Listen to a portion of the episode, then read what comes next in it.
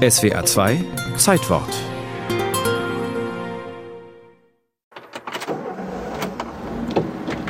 Ben Pon Senior, ein niederländischer Autohändler, der als erster nach dem Zweiten Weltkrieg deutsche Volkswagen ins Ausland exportierte, klopfte am 23. April 1947 bei der britischen Militärverwaltung an.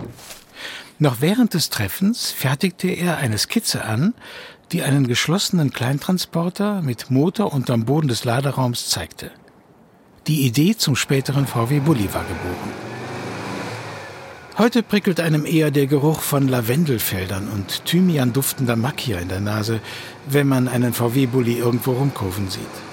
Aber auch der 50er-Jahre-Mief benzinstinkender deutscher Groß- und Kleinstädte, wo dieser Allrounder Trümmersteine, Kohlensäcke und Pakete transportierte, die Freizeit mobilisierte und Gastarbeiter an ihren Einsatzort kutschierte. Handwerker hatten das Fahrzeug, Krankenwagen, Feuerwehren, Polizei, alles.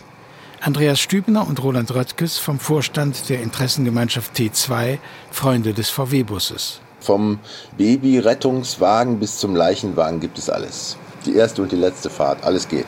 1948 wurde der Prototyp gebaut. Und von den ersten beiden Varianten des VW-Busses T1 und T2 wurden insgesamt fast viereinhalb Millionen Exemplare verkauft, die sowohl die emsigen Alltagshelden des Wirtschaftswunders vorwärts brachten, als auch diejenigen, die das Diktat des Wirtschaftswachstums aushebeln wollten. Der Benzingeruch von Fernweh und Aufbruch in andere, bessere, viel bessere Welten lag in der Luft. Selbst in den USA tauchten Anfang der 60er Jahre, wo doch eigentlich das Manövrieren dicker Straßenkreuzer angesagt war, immer mehr VW-Busse auf und wurden zu rollenden Flower-Power-Ikonen. Bemalt mit knallbunten Pop-Art-Motiven mit Sonnen, Sternen, psychedelischen Wolken und mit schwungvollen Make Love, Not War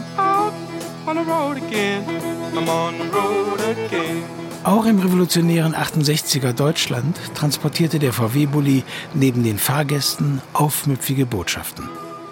Manch eine Rostlaube munkelt man sei nur von Politaufklebern zusammengehalten worden.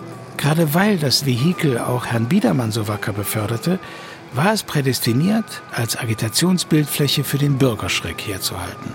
Und in den 70er und 80er Jahren, bei den Protestzügen gegen Atomkraftwerke und Atomraketen, fungierte der VW-Bus als Lautsprecherwagen für wortgewaltige Aufrührer und für die Demoleitung. Mit Atomkraft Nein Danke, Plakaten beklebt und andererseits mit Polizeifarben, die sich einander gegenüberstanden.